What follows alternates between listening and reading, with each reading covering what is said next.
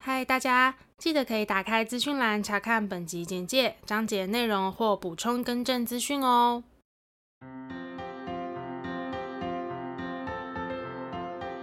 欢迎收听 A M P M 交换日记，我们来聊天。好哦， Hello，我是 A，我是米莉，那我们要聊什么呢？我们今天就来聊聊拖延症这件事 吧。会笑就是有点心虚，我没说有我 啦，我还好我是一个我觉得我拖延症算蛮严重的人，呃哪但方是面哪方面非工作以外，我拖延症超严重。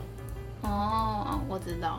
但 我知是道但是呢，我是那种，比如说我累积到一一段时间，那代办事项就会越来越多，嗯，我会一股脑的，就是在某一天发狂式的把这些东西全部消除，然后就会觉得很有成就感。非但工是作那些东西是其实都已经过期了，没有那些有些东西没有时效性的问题，而是如果我不解决，就会越来越累积越来越多越来越多，嗯，那我的代办事项会越来越多。好，我举个例，好，假设今天我的银行需要开通约定转账的功能，嗯然后它就会造成我汇款上的不方便，嗯但是我可能就会觉得 还要去银行，那我就是想办法，就是把很多的银行需要办的东西就是一起累积，然后再去。嗯，但是一个有执行力的人呢，他可能现在遭受到这样子不方便的事情之后，他就会选择赶快找时间就去银行处理这件事情。嗯对，但是我就会拖，不去处理也不会怎么样，就是让我有一点不方便，但我就是会继续让它不方便下去，然后直到我有空的时候再去把它处理掉。嗯，我好像不行。我只要手头上有事情，我就会时间到，我就会把它处理掉。嗯时间到就是，比如说我预设今天去处理，我就会今天去处理。我哦我知道你是一个很有执行力的人，因为我没办法放着东西拖着，我会就是心里会一直觉得有个东西弄在那边，然后觉得很卡这样子。那我再举一个我觉得也很明显的例子，就是整理照片这件事，比如说。哦，但因为我本来就没有整理照片习我惯，从前年开始，我的手机备忘录就有一题像是，呃，移转手机照片、整理云端照片、整理 iCloud 的照片，嗯，但是我一直都没有做，应该挂在上面有三年了，因为我用备忘录的习惯。然后我的备忘录大概是这样的，就是它是就是那种很阳春的备忘录，嗯然后最上面就是我每年目标，嗯，然后可能要代办的事情跟每天要做的事情，然后那个每年要的目标或是每年要做的事情，就会发现它已经常年的就是挂在上面。然后有时候我就会想说，啊，应该要趁过年放长假的时候来解决这件事啊，但是没有，我就都没有弄， 过年就是耍飞。就耍废，废到底。那会不会是那件事情其实就没有那么重要？有可能，但是如果我可以赶快把我 iCloud 上面的照片整理干净之后，也许我就不用再多付什么三十几块的扩充的费用，哦，对啊，啊，可能就是小钱，所以你就觉得没关系啦，算了，能拖就拖。能拖就 拖。但是整理照片这件事情是重要的，因为像有的时候我们可能一不小心行动硬碟就坏了，嗯然后里面的东西就挂了，嗯，对啊，我是好像很久开始就没有在整理照片了，我都。就我也没有放在什么云端或什么，我就是全部都放到我的硬碟里面，然后每个资料夹都叫做未整理。对，不是一开始我最一开始会整理的时候是大学的时候，我整理多详细啊，什么大四，然后和谁的，然后各有个资料夹，然后一一个活动的就有一个资料夹，整理的非常仔细。不知道从几时开始，每个资料夹都是未整理、未整理、未整理、未整理。嗯，对整理照片真的是一个很大的工程。我到后来都懒得整理了。对，然后反正会觉得哦没关系啊，就这样吧，会不见就不见好了。曾经有过就好，不用回忆。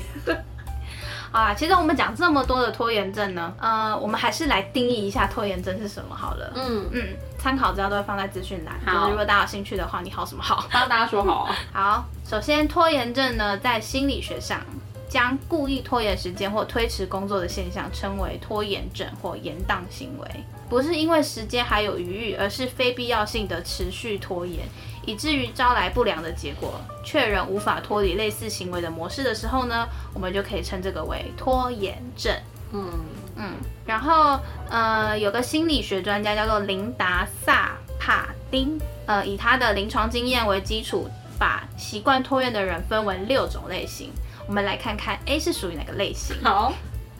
第一个，但你也有可能跨类型。有可能，嗯第一个是完美主义者，也就是他们凡事都要追求满分，等于说如果他觉得自己做不到一百分，他就干脆不要开始做。与其面对失败呢，我们不如选择不要开始。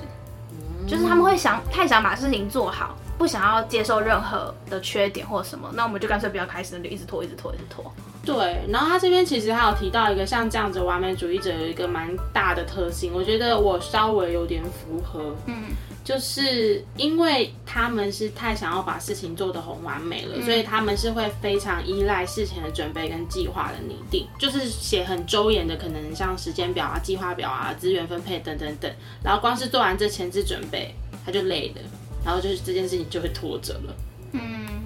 嗯，就是事前准备花他太花他太多时间。对， OK，那我们来看看第二个。嗯，梦想家，像这类型的人呢，会盲目的相信“船到桥头自然直”，就是即使我不制定任何现实性的计划，一切都会成。那乍看之下，其实他有点像是很积极肯定的乐观主义者，可是其实没有客观的根据跟计划，他只是这么想象而已，就是想象一切都会船到桥头自然直。嗯，然后他也可能很常你会听到这类型的人，他们就会常常说啊，那个很快就可以做完啦，那个没有什么难的啦。但是其实他们没有仔细的去精算过，就是其实处理这些事情所需要的时间跟投入的成本。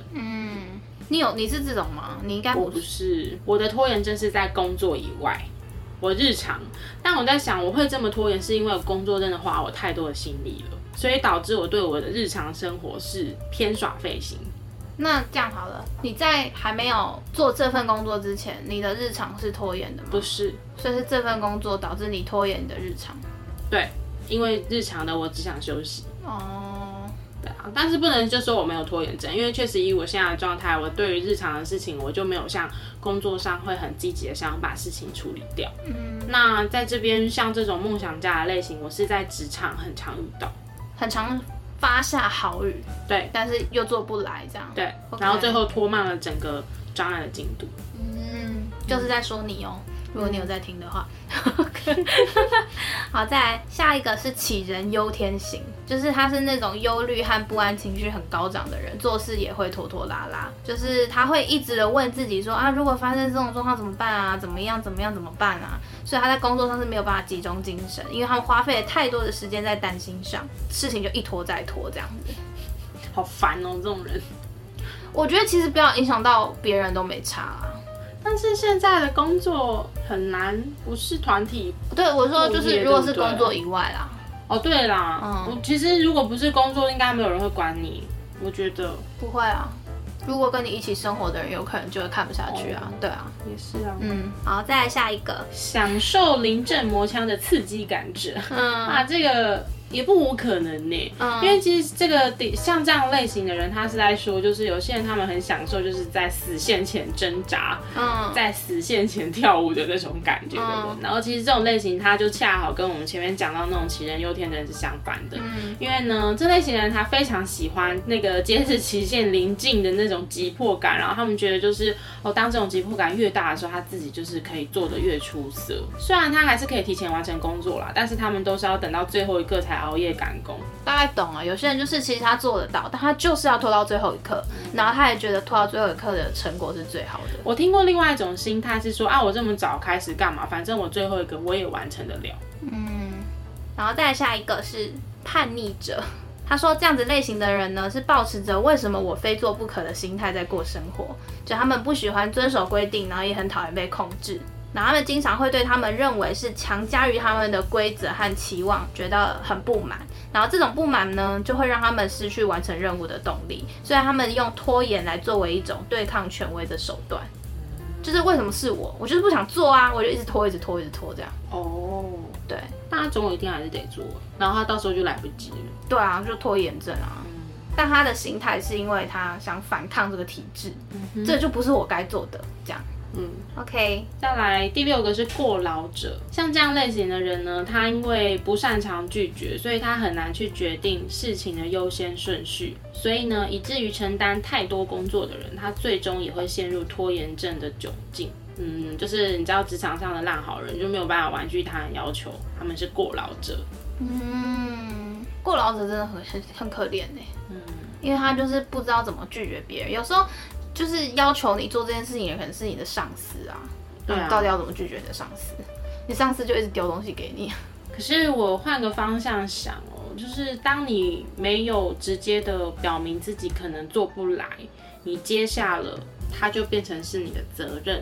那这个时候，如果你做不来，结果最后炸锅了，就是你知道赶不及，其实罪是会压在自己身上的。当然啦、因为你已经结了啊。对啊，所以还是要尝试去评估自己的状态啦。我觉得还是要多为自己考虑一点。突然这么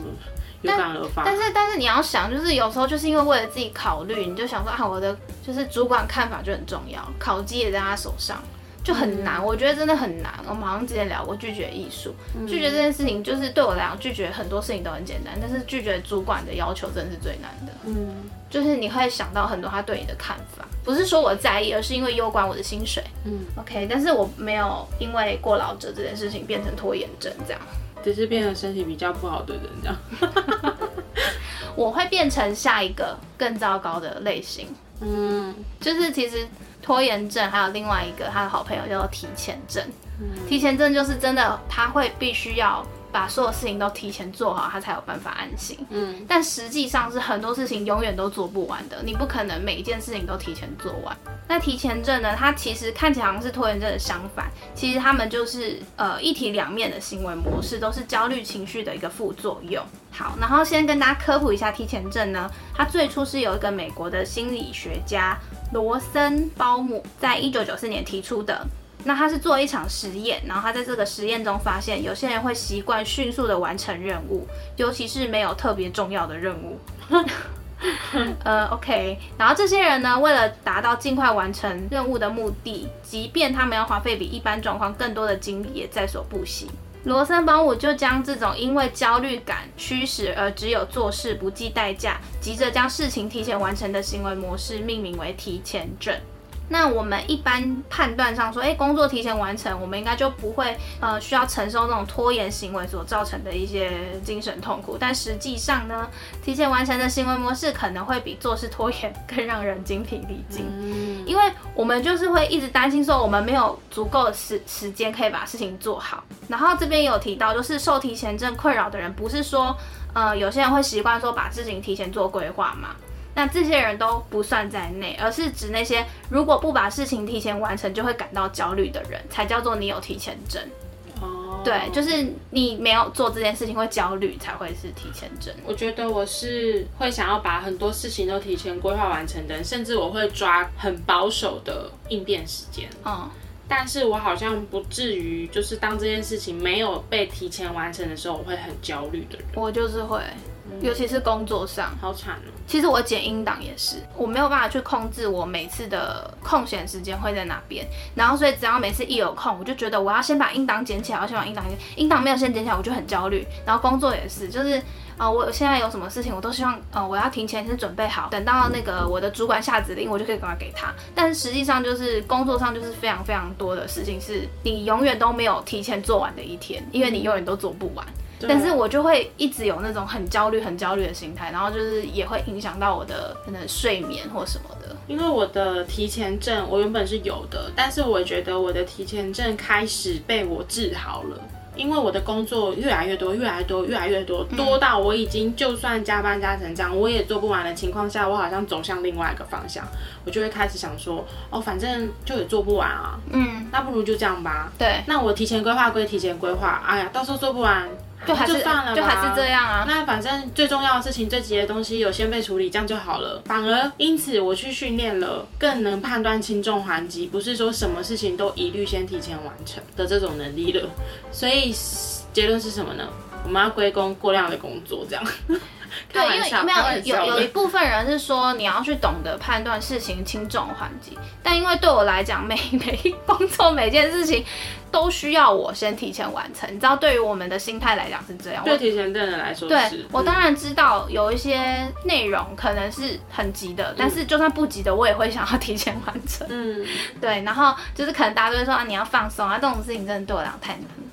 但是以好累雇主的角度来讲，就是如果我的员工这么的积极，就是完成他自己的工作项目，甚至提前完成，然后我等于有更多的能量可以去安排工作给他。对，然后他就一直丢东西给对我所以其实像这样子的人，如果他同一时间又没有做好自己情绪跟压力的调节的话，他很快就会炸掉。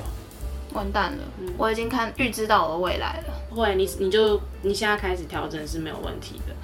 加油！有啦，我最近有在慢慢的放掉一些些的步调，因为当我发现我这么的急着要把事情做好的时候，可能身边的人也过得轻轻松松的，就是大家在同个状况下，但是每个人面对这个状况的态度其实不太一样的时候，我就想说，哎、那我是不是也不用把自己逼得这么紧？对，我觉得组织的氛围很重要。那你的提前证是不是特别在你是新人时期的时候比较明显呢、没有哎、你就算做到很熟练也是吗？因为我在回想我上一份工作，我还是会很长，只要一有时间，我就觉得，哎、那我这个东西可以先弄起来，没弄起来，我为什么不先弄起来？这样。哦，对，因为因为我们刚刚有讲嘛，提前证定义是说，如果你没有事前准备好，或者是事前把事情弄好，你会感到焦虑的，才叫做提前证。对，对，所以我只要有感受到哎我没有时间，没有先把东西提前做好的时候，我就会觉得很焦虑，就是、啊我怎么没有先把这东西弄起来？因为我永远一有一个想法是，我根本不知道明天我会不会有时间弄，你是预留风险型的人，预留过多风险型 的人，那就搞得自己很累啊，嗯提前证也好累哦。如果你又是必须要跟人家协作的话，有可能他人也会压力大，因为他就变成是他怕他也会拖到你的时辰，或者是你会提前很多给他，但对他而言，他的期限可能是什么时候？这样有可能。对啊，但但是我也没办法预知对方的步调是什么当然啊、啊因为我也不会知道对方的工作内容会有哪一些，嗯说不定他的工作内容很多，或是真的很少，他会不会需要我提早给他什么什么的？可能在我的观念里，我总觉得提早会比晚好。嗯，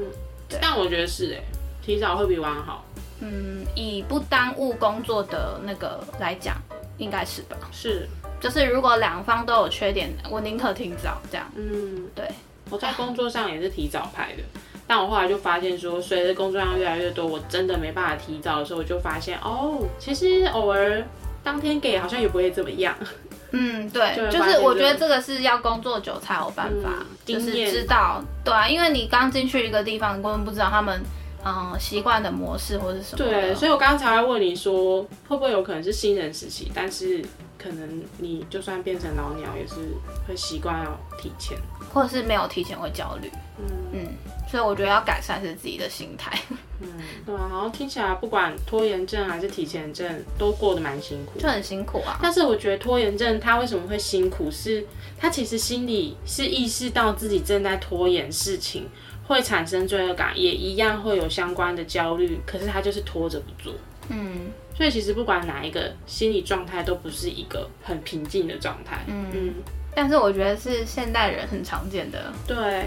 然后我觉得我会看我的工作状态，就是比如说像我刚刚提到是工作以外，我会很有拖延症嘛。但有一天我真的受不了之后，我可能就会毛起来，很密集的在短时间之内把我所有代班清空，然后我就会很有成就感。嗯，包括什么打扫房间啊、洗衣服、烘寝具啊什么这种。各式各样、啊、很杂的东西，跟谁约？比如说，我就累积了好久好久啊，有没跟说这个要下次见面吃饭，那个下次见面聊天，就都没有做，我就会刻意空一段时间，然后把这件事情全部排满，然后履行我的约会，这样。我有时候会这样。然后在工作以内啊，我就会发现到，我会开始去了解到自己什么样的作息时间跟什么样的条件下，我是工作最有效率的。像我有发现，我的头脑最清楚的时间点是大概十点到十一点半的时候。嗯，就刚到公司，就是还还刚醒嘛，嗯因为我大概都睡到最后一刻，然后差不多醒脑之后，十点到十一点半是我能够那个灵感产出最多的时候，嗯，然后下午是我解决常态那种很多信件要回啊、讯息要回啊那种是最好的时间，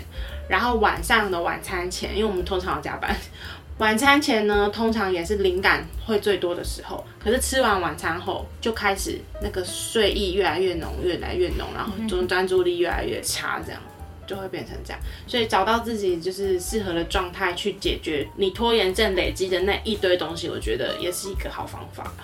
嗯，然后我还听过一种就是。拖延症很严重的人啊，他们其实会很习惯的先去做那些很不用动脑或是最简单的事情，反而是把最重要或是最难的事情放在最后再处理。但其实那个在职场上蛮伤的，就是因为可能处理完了一堆枝微末节无感的事情之后，你会发现你最重要的事情没做。嗯，正常啦。如果我拖了一大堆东西，我一定想要先从最简单的开始处对，理，先把它们消灭。对啊，就就会觉得有点像是找把代办清单就划掉划的掉的感觉。感觉我能先划三个是三个，因为如果我要做最难的，我可能花需一要样个时完整的间。时间，嗯对啊，所以以可理解，但是在工作上尽量不要这样。对啊，应该是要先解决又急又最关键的事情，但通常那嗯种事情会比较难度会比较高一些。对大家加油啦，工作本来就蛮难的，我觉得。 对啊，结论因为我自己工作上也是常常，因为我的工作模式会比较是我没有办法很很有规划的说我现在这个时段做什么，这个时段做什么。当然大方向来讲是可以，可是因为我们常常会有很多临时的状况，哦真的那临时状况有些是急的，你就要先处理；有些不急，当然就还好。我可能还在找那个节奏，我也不知道要找多久，因为我觉得有点难。嗯，对我的工作的模式啦，我每天下班啊，就会有一个嗯、呃动作是，我会把我明天所有要做的事情用清单的方式列起来。嗯，隔天一早到公司的时候，我会先看，比如说今天我有十十到十三件事情得处理，大大小小的，嗯，那我就会先去看哪几个最急，我一定要早上前处理完，我就先处理它。嗯，然后下午可能就比较可以轻松的去处理那些比较没有当天时效压力的事情。嗯，然后或是另外一个就去判断说，今天这几个工作我做了，后面还有几关要过。比如说跟跨部门关系有关的，或是跟要回报主管，那你一定要提前给时间，然后用这样去安排我每天的工作 项目。嗯，我觉得随着每个人的工作的内容不一样，可能大家都必须找到自己的节奏对啊那我也是不知道为什么会突然聊到这里，对 我们不是在聊拖延症突跟提然分前症，享了起来自己的工作状态。 但因为我发现我其实拖延症，因为我发现我早期工作刚开始的时候，嗯我也会先解决很简单的东西。对于那种很难的专案，我就会一直放着，直到我有灵感乍现的时候，我才会去处理它。因为我的工作内容比较需要灵感，灵感，嗯对。但其实那很伤，最重要人家是看你那个关键的东西，嗯，并不是在意你回了几封信。而且可能那个东西也有可能会，就像我们刚刚前面提到，它可能后面有好几关或者什么的。嗯嗯。好啦，总之今天就是和大家聊聊拖延症跟提前症。嗯，提前症这个名词还是你跟我讲我才知道的。因为不是，因为我们那时候在讲说我们要来聊拖延症，嗯，然后我就想说，我好像没有什么拖延症，我唯一好，我唯一的拖延症就是睡觉。哦，可是呃那我不知道那算不算拖延症，那只是爱拖吧， 就是爱划手机，要拖到最后一刻才睡觉，那个不算，那叫报复性熬夜，应该不是拖延那症。是报复性对，。然后现在回想我自己，好像比较像是事情没有提早做完会焦虑，所以我才去查说有没有这样子的一个，就真的有，就叫提前症这样。嗯对，我可是第一次听到。大家的资讯好像没有像拖延症那么多，我目前看到的啦。嗯对，但真的有提前症。而且我之前啊，有一度就是拖延症，就是严重到我就去查很多，比如说 YouTube 影片啊，然后是文章分享，就是如何面对改变你的拖延症那种几大步骤。嗯，对，然后我都有尝试照着做。但但是是我我觉得最终还是回归到一个点是，你只要去思考拖延症带来的后果多可怕。如果它可怕到能够驱使你提前完成这些事情的话，那才有用。那如果这个后果你都觉得你能承担，也觉得啊，反正总有 Plan B，那就通常你就会拖下去了对就会啦。拖下去了。对，所以呢，就是什么不见棺材不掉泪，大概就是在说这个。哦，对， 就这事情要足够严重到让你不敢拖，嗯嗯，你就会去处理了。就这件事情拖一天罚一千块，看你处不 处理。但如果他很有钱，他可能就觉得没差，反正就是那个事情对你的严重性来说，对啊，比如说像罚单你不缴，他就一直累积累积，你就得去缴嘛你。就得去。所以这个社会就是需要这些惩处。